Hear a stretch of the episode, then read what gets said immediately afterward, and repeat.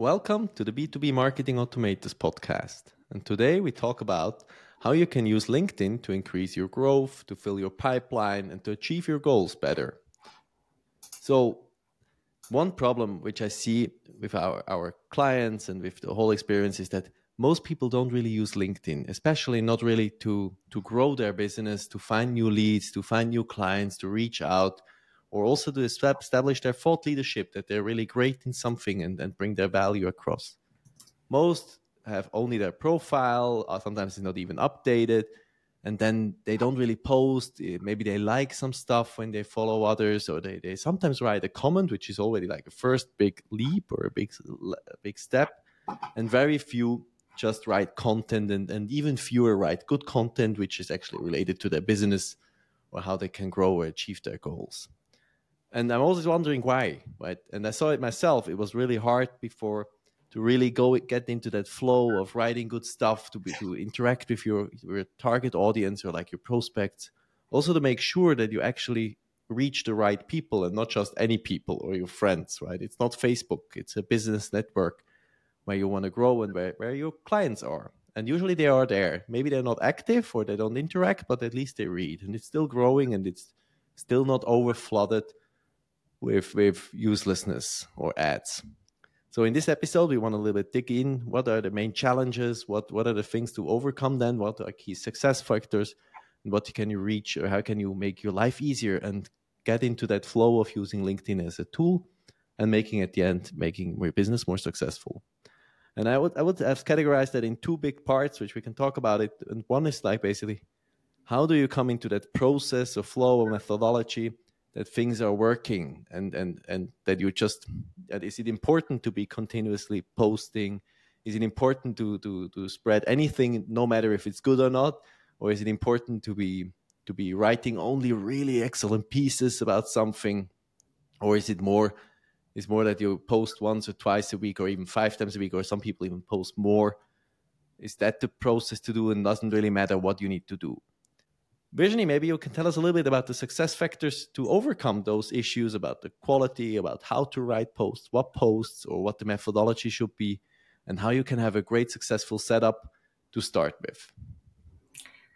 I think the best way to get good at LinkedIn to really get a high reach, starting getting clients from LinkedIn posts is really to start being consistent. So that's why, yes, having a process is so important.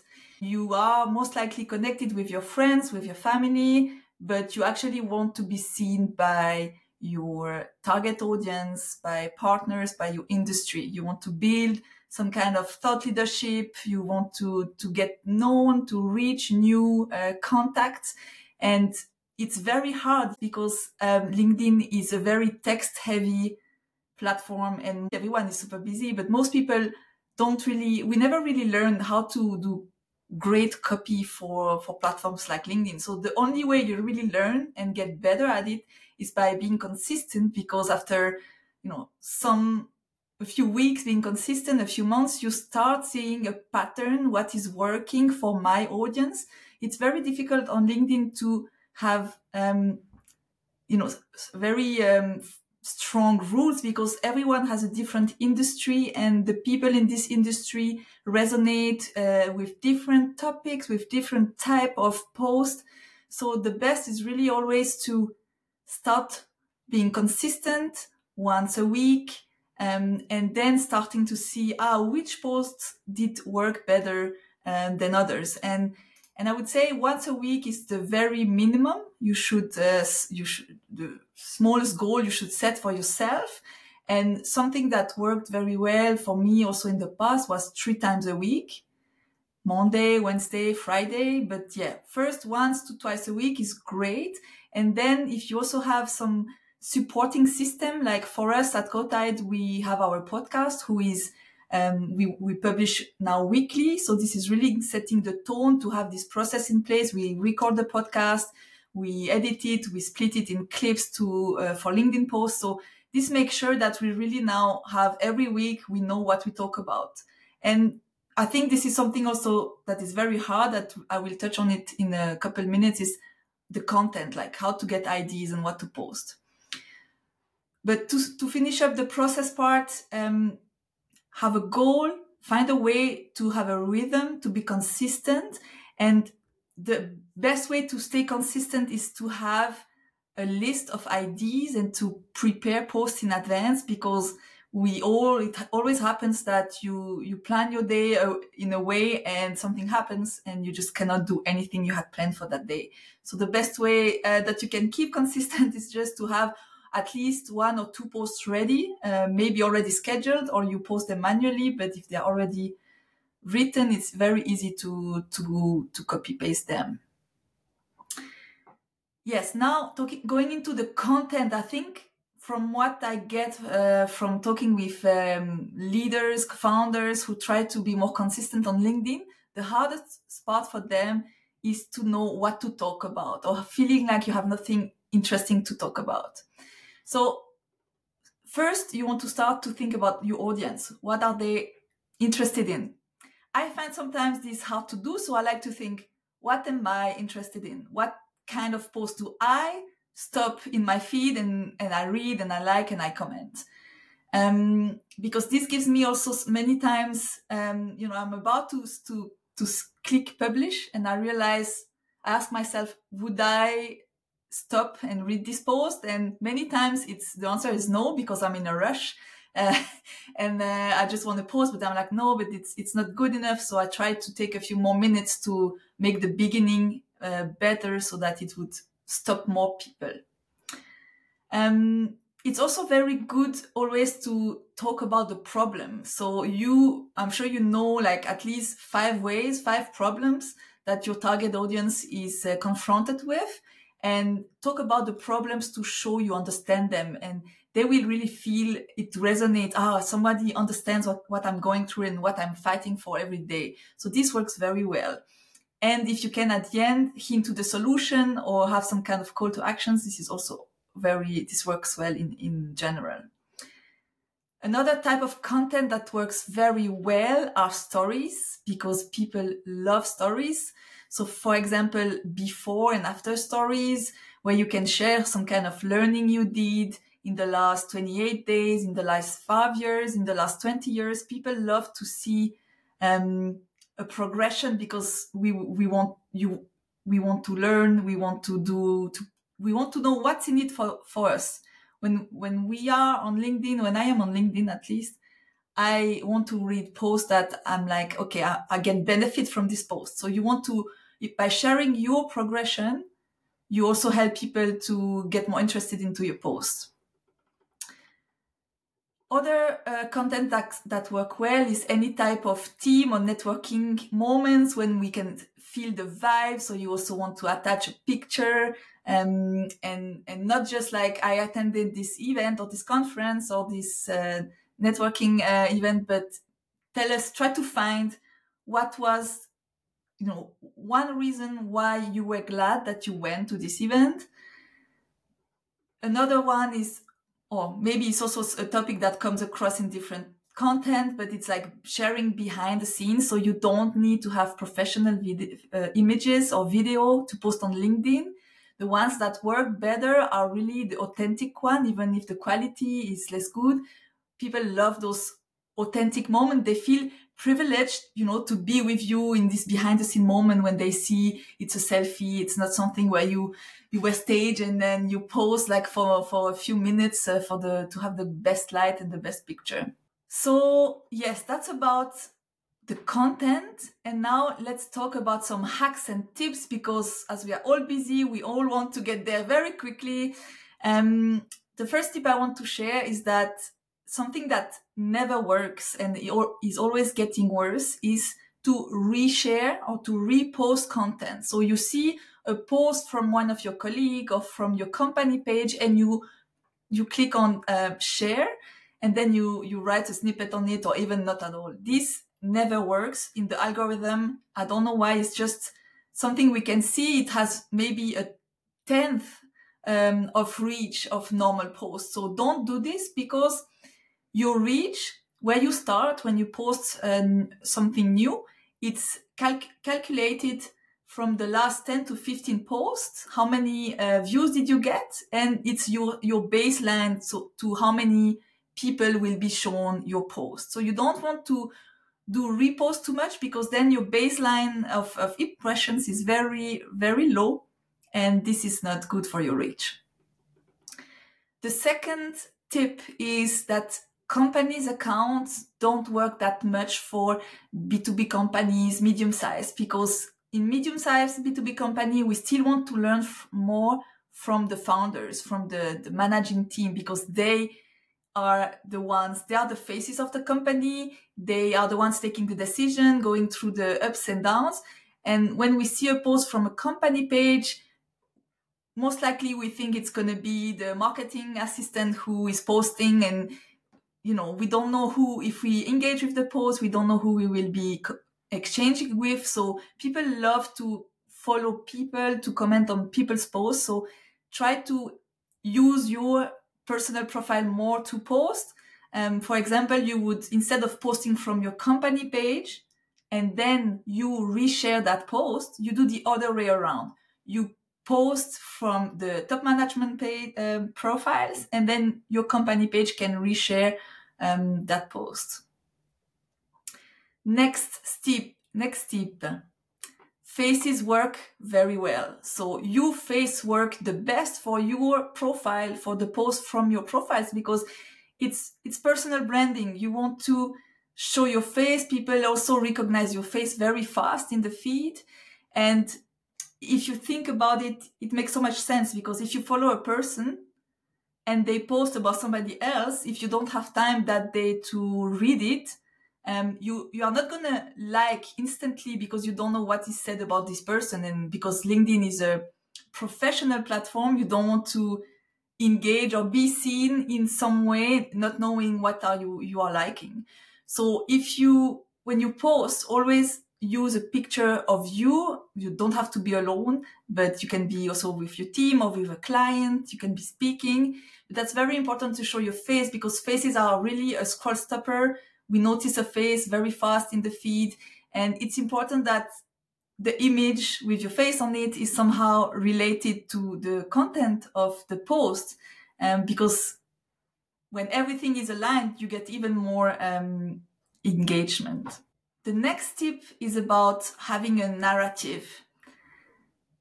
We are all busy, as we said several times. Um, we don't have a lot of time to spare with posts that start with dear network, dear LinkedIn family. This is such a waste of space because those first couple of lines on your post before the text get truncated are such a prime real estate. It's your chance to really make people stay on your post, click see more and, and read your text. So don't start with dear LinkedIn family. Um, and also don't give away your main point before the see more um, it's not a button but uh, before the see more text you want to tease people you want to address the topic right away but don't give them the takeaway right uh, from the start because you want them to engage and to read it all again a, t- a narrative uh, tip is that stories work always so try to think about what's the story, what am I trying to bring across, and again, what's in it for the list, the reader. Another tip is um, timing. So this is a question I get a lot, like what's the best time and date day to post? As I said uh, earlier, every audience audience is different, and it's more important to know when do you have time to engage and also warm up your feed because um, the LinkedIn experts always say it's good if before posting you go through your feed and you try to like and comment on a few posts because it makes you more um, yeah it warms up your feed. People will see you you replied. So when they see that you commented on their post they will also check ah what did you um, post or they might even get a notification that you commented and that now you also just posted so they, it will bring them on your post. That's why this warming up that we also also see in cold emailing uh, that we warm it warm up a new email address. This also works uh, on linkedin well. So think about what when do you have time to spend 10 minutes before posting on being active on linkedin then publishing your post and having like half an hour to be available for replying to comments on your own post? This would will really like boost your post best better than thinking ah um, this expert said at 10 or 10 uh, 10 a.m it's the best time to post but it's not really convenient for me this is not then going to work because if you're just posting a link the platform then it's not going to work as well.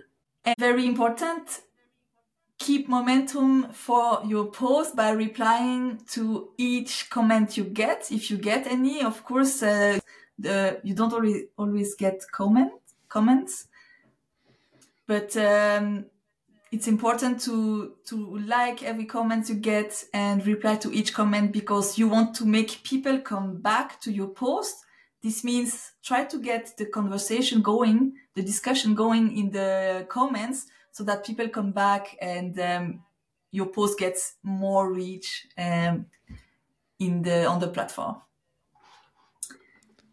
This is great um, so I summarize quickly, right? So I need to use my personal account. If I haven't done it, I need to at least post one time a week. If I haven't done so, I should write about my problems in my business case problems or successes with clients or projects I had, big learnings I made, what I achieved something, and then support the post with an image with my face on it, and maybe even more people. So maybe I can get their reach if they then like or if I tag them.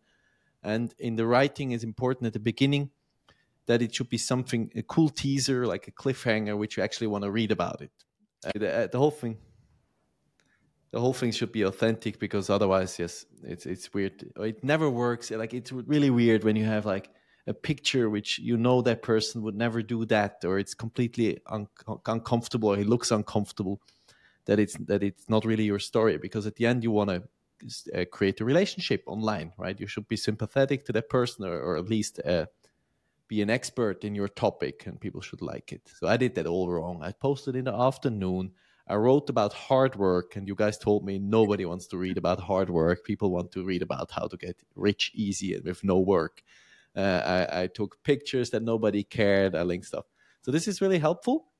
Now, the one thing that they always see, especially when I go through my feed, I see those super professional LinkedIners, influencers, whatever right? With thousands of followers they write really smart and they, every post for them has like hundreds of likes and so many comments. And you always feel like okay how do i ever get to that reach? Right? Is it like a stone by stone journey where i have to gain each client or each and for each follower? Or is there like a, a really quick trick to go viral to make that post or that viral growth hacking where you then get millions of posts? Like what what have you seen? What did work for those people, or like some people even shared their knowledge? I think getting viral on LinkedIn is getting harder and harder because the platform is maturing, getting mature. Um, but basically, posts that go viral, they have a mix of the following elements. Um, somehow your personal life and your work life con- are connected. And we have seen this at Growtide when we had posts uh, that were personal at the beginning, but then making the link to how does this impact uh, my work. Um, this works very well that these are the best posts. And those posts always also had somehow our face on it from the person who posted it. We also shared some learning and growth lesson to to have this element uh, what's in it for the reader. And most importantly those those posts there were stories that resonated with people. And they were around people because if they are personal by definition they are about us and our journey. And people love to be they feel like they are part of it or part of this behind the scene moment.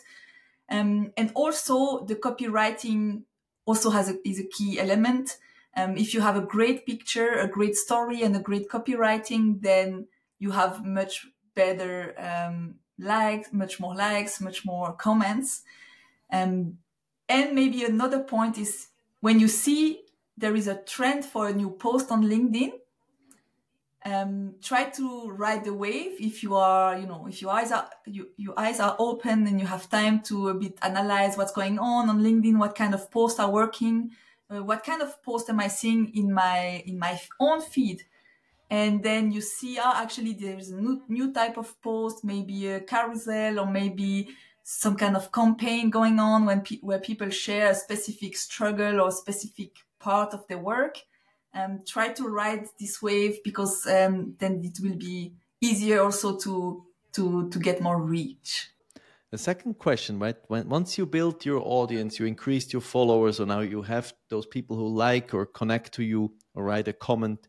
That could be actually your clients or your target audience, and you want to somehow now initiate that contact or, or you want to basically that they become an inbound lead. So how can I convert my audience now into actually a first demo or sales call or one-on-one meeting how what what are approaches that work there or will that fill a, a full podcast episode that we can bring up in the following? Well either basically you you wait for people to to reach in your inbox or you can be more proactive and um, invite for example everyone to connect uh, who liked or commented on your post.